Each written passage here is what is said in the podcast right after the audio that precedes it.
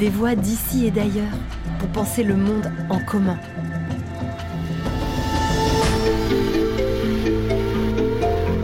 Un podcast original du campus de l'Agence française de développement, réalisé en partenariat avec les Ateliers de la Pensée et Agir pour le Vivant. Comment nous sommes-nous coupés de la nature? Qu'est-ce qu'une forêt? Le pan est-il un artiste? Comment faire l'expérience de l'unité du vivant? Emanuele Coccia est philosophe et maître de conférences à l'École des hautes études en sciences sociales. Il nous explique ici que nos constructions idéologiques nous ont éloignés du sensible. Il nous faut changer de lunettes pour sauver la biodiversité. La vie qui nous anime est la même que celle qui traverse un pissenlit ou un oiseau des îles. Considérons-nous comme faisant partie du tout vivant pour fonder une politique écologique planétaire. Bonne écoute de ce beau moment. Bonjour Emmanuelle, c'est un très grand plaisir d'échanger avec vous. Euh, merci pour ce moment. Pourriez-vous nous dire quel est le grand enjeu pour vous aujourd'hui? Euh, Je pense que la, la, crise écologique qui, euh, qui nous traverse et que nous traversons nous pose face à l'évidence sur plusieurs plans que on participe tous et toutes d'une seule et même vie. Et que c'est ça la, chose la plus difficile à comprendre, c'est que euh, tous les individus euh, humains, mais aussi toutes les espèces qui sont sur cette euh, vivent une même et seule vie et se transmettent les unes les autres, les uns les autres, cette même vie. Chacun de nous a fait l'expérience par la naissance, parce que la naissance, c'est cette c'est l'expérience de s'approprier d'une vie qui a déjà vécu, qui est la vie de notre mère et de la vie de notre père, et, lui permettre une deuxième fois, une deuxième euh, tentative, une deuxième euh, forme de vie. Chaque individu, au fond, vit une vie qui est beaucoup plus ancienne que son corps. Au fond, la vie qui, coule dans mes veines est une vie qui, est, qui était déjà là lorsque mes parents étaient là, qui était déjà là lorsque mes grands-parents étaient là. Donc, euh, c'est une vie très, très ancienne, à la fois très ancienne et très nouvelle. Et, qui est une vie qui me relie pas juste euh, par euh, analogie ou par similitude à aux autres hommes, c'est exactement la même vie. Or, cette même continuité, on peut au fond en faire expérience avec toutes les espèces, parce que au fond, ce que la doctrine de l'évolution nous a montré, c'est qu'il n'y a pas de rupture de continuité entre une espèce et l'autre. Toute espèce est le prolongement d'une vie qui avait une autre forme, mais qui a juste modifié son apparence extérieure, son, euh, comment dire, son, équipement génétique et anatomique, mais sans qu'il y ait une rupture en fait. Donc toute, espèce se transmet une même vie et, chacun de nous, au fond, euh, est traversé par une vie donc qui non seulement est beaucoup plus ancienne que son, son âge, que l'âge de son corps, mais chacun de nous est traversé par une vie qui est en elle-même biodiverse. Parce au fond, si on y réfléchit, il suffit de, de nous regarder euh, dans un miroir et on verra à chaque fois des yeux, des oreilles, des cheveux, un nez, une bouche. Et en fait, chacun de ces, organes, des organes, en fait, ne sont pas exclusivement humains. Enfin, on partage la bouche, euh, les nez, les oreilles avec des milliers d'autres espèces. Donc ça veut dire qu'au fond, ce corps nous donne déjà l'expérience d'une vie qui est une espèce, une biodiversité en elle-même, que nous sommes à nous-mêmes une espèce de zoo, d'assemblage de différentes formes de vie qui, euh, qui ont pris juste euh, de manière éphémère cette forme et qui sont prêtes à changer de forme d'ici quelques millions d'années peut-être. Mais pourquoi est-ce important de faire l'expérience de l'unité du vivant? C'est parce que c'est seulement à partir de cette expérience, c'est à partir de cette euh, évidence qu'on peut bâtir une nouvelle euh, éthique, une nouvelle morale écologique, une, morale qui, nous amène à respecter les autres vivants, car les autres sont des autres, mais c'est nous-mêmes sous une autre forme en fait. Quels obstacles nous empêchent de prendre conscience de, cette unité du vivant? Il, y a plusieurs obstacles qui nous empêchent peut-être de voir et de contempler quotidiennement cette euh, communauté des vies et cette communauté sensible et pas juste abstrait ou euh, conceptuelle des vies. Il y a des obstacles qui relèvent euh, parfois de l'éducation. C'est vrai que euh, la connaissance du vivant n'est pas au centre de notre système éducatif, mais même euh, font ce qui me... Par exemple, pour donner un exemple euh, très concret, je suis le père d'une fille de 5 ans et je me suis aperçu à quel point, lorsqu'on lit des histoires aux enfants, les livres de, pour l'enfant font figurer les animaux euh, avec de, une forme précise, euh, reconnaissable, etc. Alors que tout les règne végétal est présent sous sa forme platonique d'une tache verte et marron. C'est l'arbre par excellence, sans qu'il y ait voilà, des noms, de formes. Donc c'est comme... Et pourquoi c'est bizarre? Parce que de cette manière-là, c'est comme si notre société éduquait activement à l'ignorance du règne végétal. En fait, c'est qu'on entraîne, comment dire, on oblige nos enfants à ne pas se demander quel est les noms de ou pourquoi le, chêne n'est pas la même chose qu'une platane, etc. Donc euh, il y a donc des obstacles de cet ordre-là, mais après il y a des obstacles qui sont beaucoup plus forts et beaucoup plus euh, euh, radicaux, violents et de fait, par exemple, on pourrait se dire que les grands problèmes, c'est la manière dont on a conçu la ville. Si on y réfléchit, la ville surtout la ville moderne et contemporaine, est conçue comme un dispositif qui doit distiller de l'humain du monde. Au fond, si on vous demande euh, c'est quoi Paris, c'est quoi New York, c'est quoi euh, Berlin, vous répondrez c'est la collection des femmes et des hommes qui habitent sur un sol, en fait, sur lesquels quelqu'un a un pouvoir. C'est-à-dire, vous ajoutez des humains à des pierres, en fait. Ce qui est une opération très dangereuse parce qu'en général, penser des humains et des pierres ensemble signifie penser les déserts. Et euh, euh, il n'est pas juste euh, dangereux, il est illusoire de penser la ville de cette manière-là parce que on fait semblant qu'il suffirait de regrouper des humains sur une seule et même portion de, de, de pierres, de minéraux, pour que ces êtres puissent vivre, alors qu'il faut évidemment les autres, les plantes, les, animaux, non seulement pour manger, mais pour respirer, pour vivre dignement, etc. Donc, la, ville, c'est au fond une espèce de théâtre qui, au fond, rejette tout ce dont on devrait s'occuper en dehors de sa, de sa, de sa frontière, dans ce que l'on appelle forêt. Forêt vient, les mots forêt viennent du latin foris, qui veut dire euh, à l'extérieur d'eux.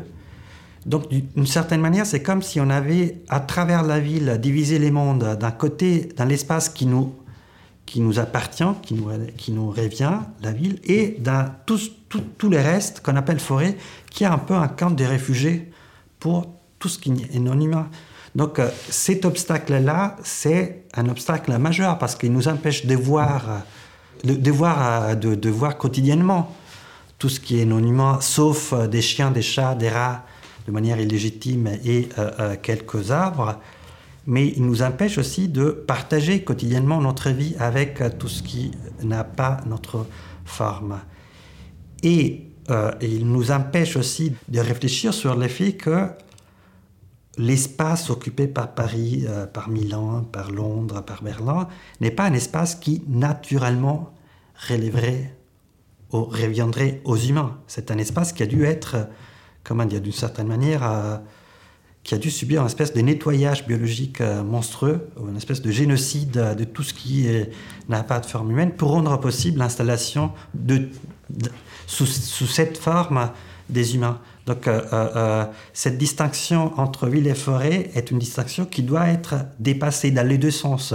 Il faut repenser les, les villes et y introduire le plus possible de biodiversité, mais il faut aussi se libérer peut-être de l'idée de forêt, parce que forêt est l'opposé, reste une projection d'un esprit urbain, en fait. C'est, au fond, forêt veut dire non-ville, en fait. Donc, euh, une fois qu'on s'est libéré, débarrassé de la ville comme euh, une espèce de, euh, d'espace pures et exclusivement consacrées aux humains, ce sont aussi les forêts qui doivent être repensées. Et il faudrait peut-être commencer à, concevoir les, les, villes elles-mêmes comme des forêts. Qu'est-ce que cela veut dire? Au fond, une, bonne définition, pas, pas, biologique ou pas botanique de forêt, c'est un espace où la biodiversité explose, en fait. C'est si on pense, si on, dans l'imaginaire, la forêt, c'est les lieux où il y a plein, plein d'autres vivants. Euh. Il faudrait imaginer des villes qui soient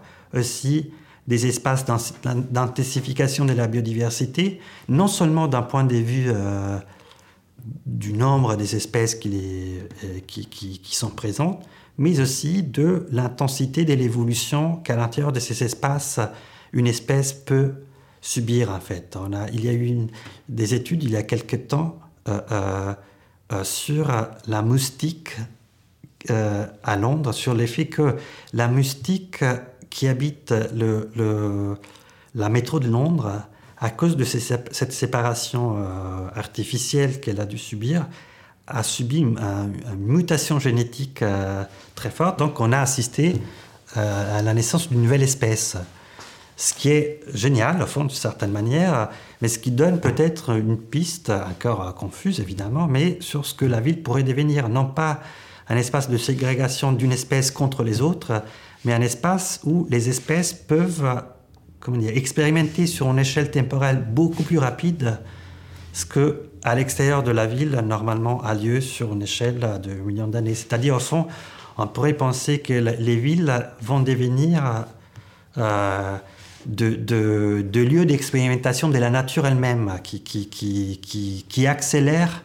son taux d'évolution, qui accélère l'ensemble de, des interactions entre les espèces, etc. On, pourrait imaginer la ville comme une espèce de ce qu'on pourrait appeler les musées de, la, nature contemporaine. Dans quel sens? Parce que un des problèmes qui nous empêche aussi de, nous libérer de cette opposition entre la ville et la, forêt, euh, l'humain et les non-humains, les sauvages et les civilisés, c'est qu'on a une considération muséale de la nature, une considération de la nature comme quelque chose qui serait euh, étranger euh, à toute forme d'histoire, d'évolution, de technique, etc. Preuve année l'effet qu'à chaque fois qu'on essaie de faire entrer la, ville, la nature en ville, on la présente comme un musée, comme quelque chose qui appartient à un passé ancestral euh, et intouchable, etc.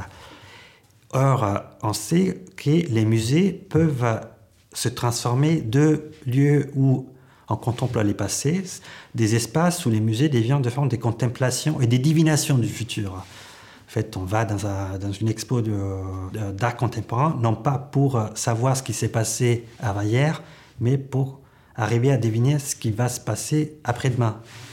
Et on pourrait imaginer que les villes, à cause de cette intensité biologique euh, qui forcément euh, se représente, sont voilà, les, les, les, pendants pour la nature des musées, des, musées de l'art contemporain, donc des musées de la, de nature contemporaine, des espaces où les espèces se rencontrent et, se, et rentrent chacune dans les corps de l'autre de manière tellement euh, intense que voilà, il y a une accélération d'histoire, mais d'histoire naturelle, d'histoire des coévolutions, d'histoire partagée entre les espèces. Mais, pourquoi la, philosophie a-t-elle nié la, vie sensible pendant euh, tant de temps? Ce n'est pas facile.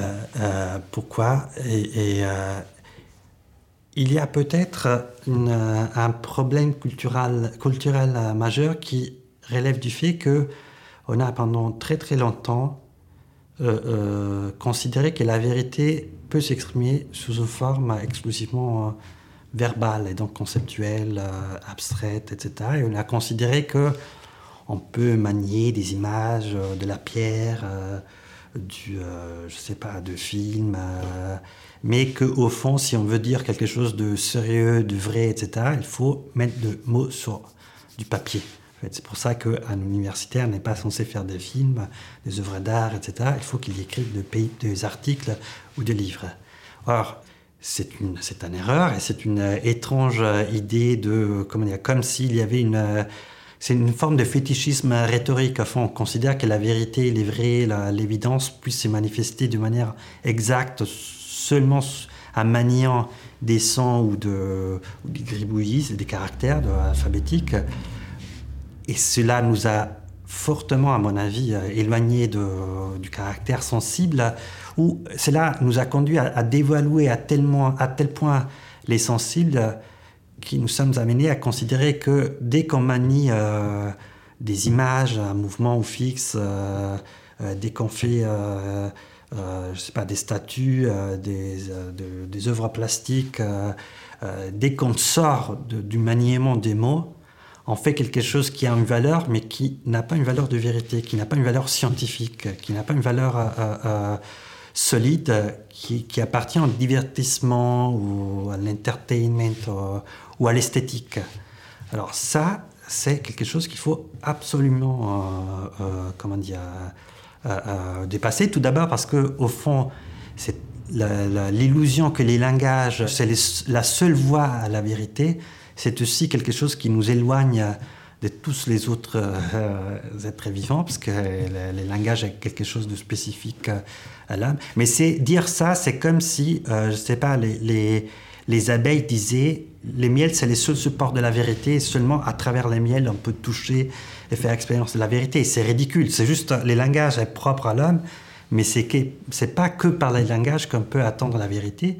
Et c'est, à mon avis, aussi une, des tâches, je dirais, du, futur de, des années qui viennent, c'est de euh, se rendre compte que tout ce qui est sensible véhicule de la vérité et que euh, de ce point de vue, l'art a, un rôle central, beaucoup plus peut-être central que, euh, disons, les pratiques verbales de, la vérité ou langagières de la vérité, et que donc l'activité des artistes est à mettre sur le même plan des, activités de, je sais pas, des économistes, des, des, des, philosophes. De, il, y avait, une, euh, une, proposition très belle de Hans Ulrich euh, euh, les, célèbres commissaires d'Expo et Kuwait, qui disait qu'il faudrait mettre un artiste dans toute administration étatique et citoyenne. C'est vrai, parce que c'est bizarre qu'il y ait à la tête de Paris, il y a tout, il y a des architectes, mais il n'y a jamais des artistes. et ça relève de ce préjugé contre, au fond, les sensibles. L'art est-il euh, proprement humain? Ce qu'on appelle art, c'est-à-dire ce maniement, ces maniements sensibles euh, du réel, n'est pas quelque chose de purement humain. Tout le monde sait qu'en 1871, Darwin publie son deuxième œuvre majeure qui est La descendance de l'homme. Darwin touche euh, deux points ou euh, affirme deux choses. Tout d'abord que l'homme descend des, primates, mais surtout une grande partie de l'œuvre est consacrée à ce qu'il appelle la sélection sexuelle. Pourquoi c'est intéressant et pourquoi ça, ça nous amène à là? Parce que Darwin s'est rendu compte que ce qu'il avait dit dans l'œuvre euh, sur l'évolution des espèces, sur l'origine des espèces, c'est-à-dire que l'évolution a lieu seulement à travers un mécanisme des sélections naturelles, c'est-à-dire un mécanisme aveugle qui n'est pas d'élément des, des, vivants, mais qui est entre guillemets la nature, ne suffit pas pour justifier plein de différences euh, morphologiques et pas que morphologiques euh, à l'intérieur de, des vivants. Par exemple, les différences morphologiques des oiseaux, des queues des oiseaux, la, queue de, pan ou plein plein d'autres paradésides, etc. Mais même les différences morphologiques parmi les humains. Et que pour euh, justifier cette euh, multiplicité euh, esthétique, au fond, et, morphologique de formes et, de, et, des vies, il, faut, il, fallait imaginer un autre mécanisme de sélection qui est justement les sélections sexuelles. Cette mécanisme, ce mécanisme de sélection est un choix conscient opéré par les vivants, notamment par les femmes et pas pour les hommes. Ce sont les femmes, dans la plupart des cas, de chaque espèce qui opère un jugement mais qui ne porte pas sur la puissance biologique ou physique euh, ou, euh, ou, sur la capacité d'adaptation, mais qui porte exclusivement sur l'apparence esthétique de, du partenaire futur. Exemple parfait, dans les cas du pan, on sait que c'est le, le, mâle qui a cette queue, cette queue sublime, magnifique, et on ne peut pas comment dire, reconduire la présence de cette queue à une capacité de, de mieux s'adapter à l'environnement. C'est évident que cette queue ne permet pas au pan de mieux s'adapter.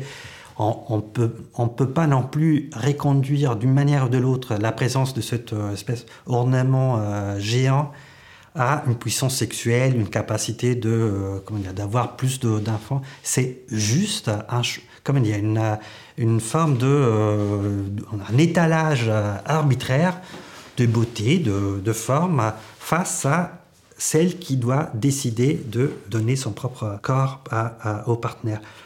Pourquoi c'est intéressant? Parce que ça veut dire que donc euh, euh, euh, la présence de la sélection sexuelle transforme au fond l'évolution elle-même dans quelque chose qui est beaucoup plus proche de l'histoire de l'art que d'une histoire de la nécessité biologique qui amène tous les vivants être de plus en plus propre et apte à habiter dans un environnement spécifique. Parce que dès que la femelle fait un choix sur tel individu et pas tel autre, elle fait un pari, mais qui, qui n'amènera pas forcément à plus de puissance, à plus d'adaptation, à plus d'enfants, de, de, etc.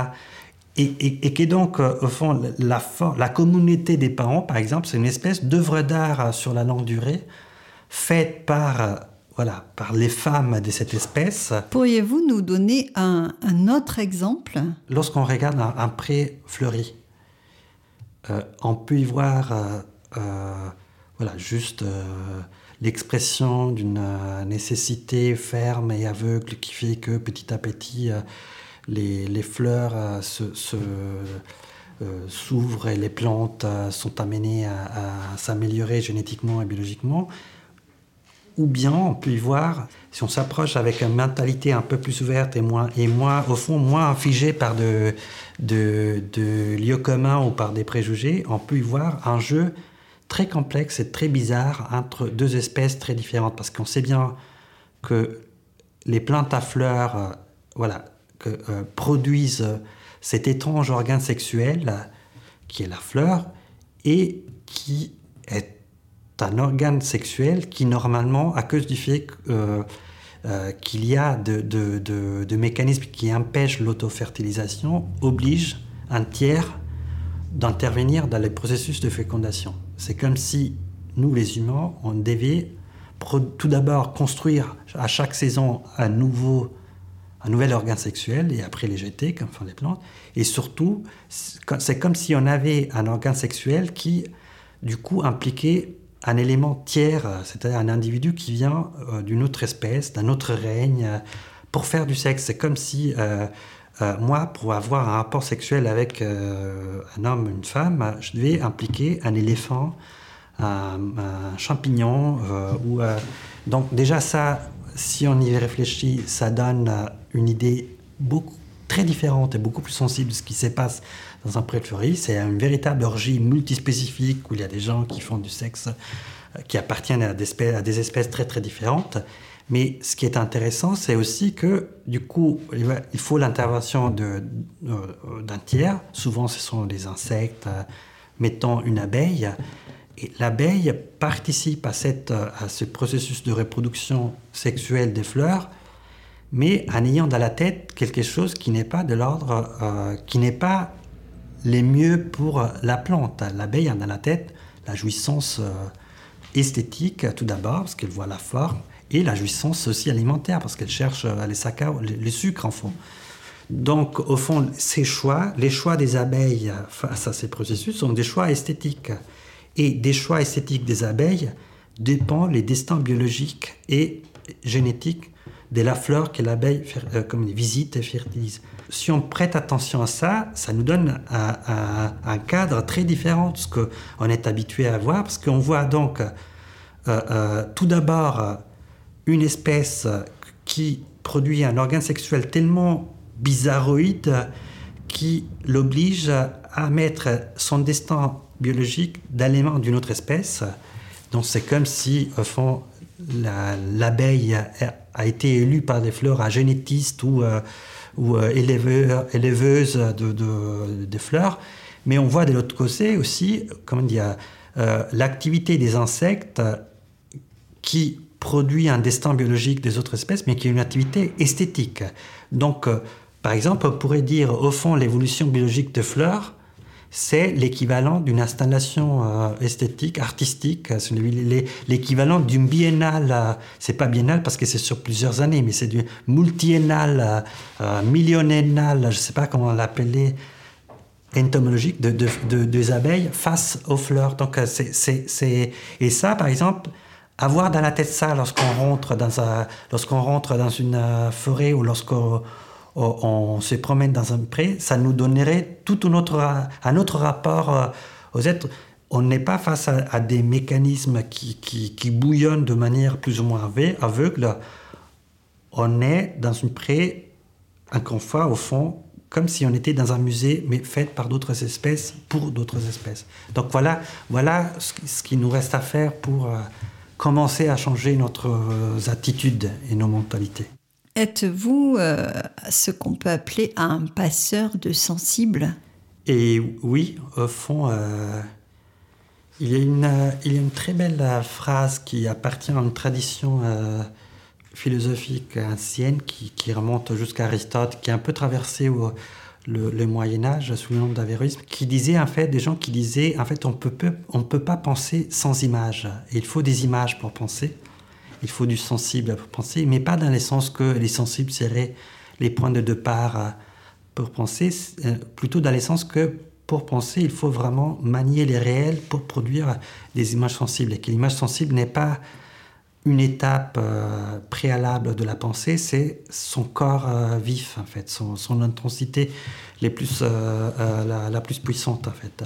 Donc, en tant que philosophe, ou tout philosophe, pas juste moi, est censé, euh, euh, au fond, produire euh, du sensible. Parce que on, imagine la philosophie comme, une activité très abstraite, mais de fait, on, fait, on fait des choses visibles.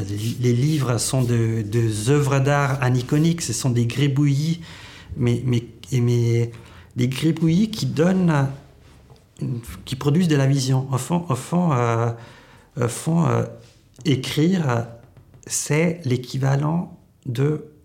Euh, euh, écrire, c'est si difficile parce que c'est au fond faire rendre disponible à tous les mondes ce que normalement des substances hallucinogènes telles l'LSD ou l'ayahuasca donnent de manière privée. Afin on prend ces substances et on a des visions sublimes, magnifiques, on change de vie. et faire de la philosophie signifie tout d'abord avoir ces visions, mais trouver la, méthode et la manière de euh, euh, produire les, sens inverses, c'est-à-dire partir des visions pour produire la LSD qui permettra à d'autres gens d'avoir ces mêmes visions en fait. Donc euh, c'est une vision un peu bizarre de là, mais j'ai toujours pensé que ce que je fais, c'est au moins pour moi exactement ça, c'est produire des substances, des, des, des, pages qui permettent d'avoir des visions qui nous permettent après, et qui me permettent tout d'abord, d'avoir un accès différent au réel, qui n'échange pas, mais qui tout d'un coup apparaît pour ce qu'il est, et, surtout apparaît beaucoup plus vif de ce que euh, l'on imagine, en fait, parce que même euh, les buts euh, de toutes ces substances, l'ayahuasca par exemple, ce n'est pas de juste partir dans des plus ou moins euh, euh, ridicule ou absurde, c'est saisir le réel qui est en face de nous comme un sujet et pas comme un objet. Donc, au fond, je dirais que la philosophie aujourd'hui, de, plus en plus, et surtout aujourd'hui, a cette tâche-là, c'est de produire des visions ou des lunettes, des, des, instruments de vision qui peuvent être différentes et variées, mais qui permettent de comprendre que ce qui nous apparaît comme un sujet, comme un objet, est un sujet. Donc euh, en face de nous, il y a toujours des moi qui disent euh, salut. Et vous, euh, avez-vous besoin de, de, LSD pour écrire? Non, en fait, la chose belle, c'est que l'écriture, c'est l'écriture, c'est les LSD les plus puissants qui existent. et ça n'a pas de conséquences. Donc c'est génial en fait. Donc juste c'est difficile, mais au fond, produire, écrire, c'est arriver au même effet des drogues sans en consommer. Donc c'est génial en fait. Juste c'est fatigant parce que ça, ça, ça, au fond c'est vraiment le processus inverse. C'est pas assumer une substance chimique pour avoir des visions, c'est euh, comme dire parcourir à l'inverse ce schéma, donc avoir une vision et trouver la substance chimique euh, qui dans ces cas-là est une substance sensible, des mots ou un chant, au fond, parce que ben, écrire signifie inventer un chant, pour que pas juste toi, mais plein d'autres gens puissent avoir cette même vision en fait. Alors, dernière question, y aurait-il un auteur, une personnalité qui vous aurait particulièrement inspiré?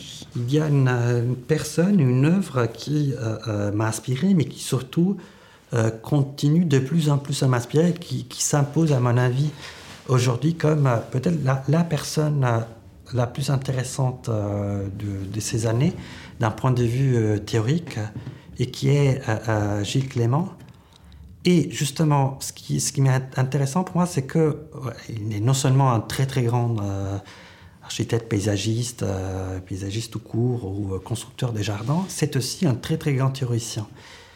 Et c'est, à mon avis, Gilles qui a produit les idées les plus intéressantes pour l'écologie du prochain siècle. Et dans quel sens? Au moins deux sens. Tout d'abord, il a cette idée euh, euh, incroyable et très juste euh, du jardin comme fondement de notre rapport et de tout rapport à la nature, même et surtout d'un point de vue écologique. Au fond, les premiers pas, de, même dans la construction des jardins des Gilles, a été celui de dire, même lorsqu'on fait rien, même lorsqu'on laisse un friche, quelque chose, on est en train de jardiner. Ce qu'il veut dire, par exemple, qu'à chaque fois qu'on essaie de produire un parc naturel en faisant rien du tout, on est en train de jardiner. Et que donc, du coup, l'écologie n'est que théorie du jardinage euh, planétaire, en fait. Donc ça, c'est déjà un, euh, point très très intéressant. C'est qu'au fond, ce que l'écologie nous demande, c'est d'imaginer les jardinages non pas comme quelque chose qui relève euh, ou qui a un enjeu exclusivement esthétique, privé, particulier, etc., c'est quelque chose qui a un enjeu planétaire en fait, sur lesquels il faut et que peut-être tous les êtres sont en train de se jardiner les uns les autres. Fond. Si on jardine même lorsqu'on fait rien, donc toute espèce jardine toute autre espèce. Donc non seulement la planète Terre est un jardin, mais un jardin où chaque espèce est le jardinier de l'autre. En fait. Donc c'est très beau et, là, ça nous aide à, changer de, point de vue parce que c'est différent de voir que, comme dire, si on se promène en ville, les platanes qui sont sur les quais, ben, du coup, ne sont pas des objets, ils ne sont pas juste les objets de notre jardinage, ils sont elles-mêmes les jardiniers euh, qui nous permettent de vivre. D'ailleurs, c'est vrai parce que au fond, ils, ils insufflent de l'oxygène, ils capturent l'énergie solaire, etc. Donc ça, c'est la première idée qui est très très intéressante. La deuxième idée, qui est très belle euh, et qui est vraiment une piste à parcourir pour l'écologie euh, du siècle qui vient, ou non, du siècle dans lequel on est depuis 20 ans, c'est pas, euh, je suis encore sur, sur, les, sur les changements des millénaires, mais c'est l'idée de brassage planétaire, de, de, de jardin planétaire. Pourquoi c'est intéressant? Parce que Gilles a eu une intuition très juste, en fait, euh, qui est celle de accepter, une fois pour toutes, que tous les êtres, non seulement voyagent, euh, euh, mais amènent d'autres espèces en elles à se déplacer. En fait, chaque individu euh, transporte, véhicule d'autres individus tous les temps, en fait. Euh, d'ailleurs, euh, je veux dire, même si on regarde une pomme, une pêche, les pommes, les pêches sont si bonnes parce qu'elles sont faites justement pour permettre aux animaux de les manger et ensuite de véhiculer la sémence ailleurs par rapport au lieu occupé par l'arbre qui les a produites. Donc, les, mouvements, la migration, les brassages, n'est pas l'exception, c'est la condition de possibilité de la vie sur cette planète. Ça, c'est un premier point, mais ce qui est intéressant, c'est que euh, les conséquences que Gilles a, tir. Si tous les êtres bougent et migrent, euh, se brassent, donc ça veut dire que euh, toute migration est en train de redessiner la, les visages de la planète. Gilles fait toujours un, exemple très curieux. Euh, si vous, il dit si vous prenez, euh, si vous allez dans les jardins des plantes de Paris, euh, vous auriez un arbre, je ne sais pas, un pommier qui vient de Chine, vous auriez des platanes, vous auriez un bananier, etc. Donc ces arbres sont tout d'un coup mis sur les mêmes, occupent un espace de contiguïté cet espace de avoir un rapport de contiguïté n'est pas juste l'individu, et aussi les biomes que ces espèces véhiculent avec eux. Donc à chaque fois que euh, euh, une espèce migre, c'est pas juste la chair de cette espèce à migrer, c'est aussi au fond les continents, les biomes qui migrent. Donc du coup, la circulation de, des êtres, dit toujours euh, Gilles, c'est comme s'il reproduisait la Pangée originaire. On sait très bien que voilà, on imagine que les continents étaient tous réunis au début et qui sont petit à petit éloignés. Et ce que Gilles dit, c'est la, circulation des êtres conjoint à nouveau les êtres qui étaient euh, euh, comment dire, proches et qui ont été séparés par la Terre. Donc, euh, cette idée aussi est très belle parce que ça nous permet de, de enfin de nous libérer de, cette, de, ce fétichisme, de, même de, l'imaginaire de la maison, de la séparation, qui parfois même l'écologie un peu exalté et d'accepter que euh, vivre, c'est euh, bouger, et qu'à chaque fois qu'on bouge, chaque fois qu'on migre, on n'est pas en train d'envahir un territoire occupé par d'autres, on est en train de réunir deux territoires qui étaient séparés. Voilà.